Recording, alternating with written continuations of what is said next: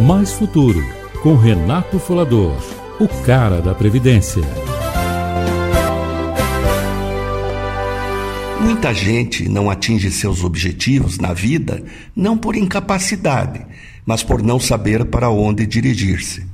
Mas há o outro lado.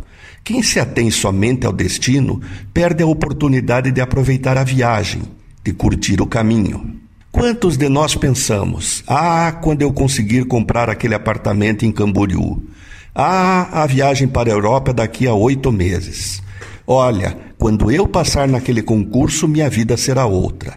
Ah, quando eu me aposentar, aí sim vou curtir a vida. A verdade é que todos esses sonhos e a felicidade que neles projetamos demoram para chegar, e a vida está passando, sem a aproveitarmos. Além do que, a cada meta alcançada, colocamos outra. Ou seja, vivemos no futuro ou no passado e esquecemos do presente, que é onde a vida acontece. O poeta Fernando Pessoa dizia: Vivo no presente, pois o passado é a realidade de nada, pois já não o tenho. E o futuro é a possibilidade de tudo, mas ainda não o tenho. Por isso, ouvinte, acorde Veja o quanto está perdendo. Encontre felicidade e prazer nas coisas simples da vida que estão escapando pelos teus dedos hoje. Surpreenda um filho ao ir buscá-lo na escola. O olhar de alegria dele será inesquecível.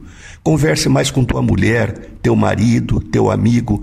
Aprecie a natureza deslumbrante ou sente num parque para, só por alguns instantes, olhar as pessoas e o ritmo da vida.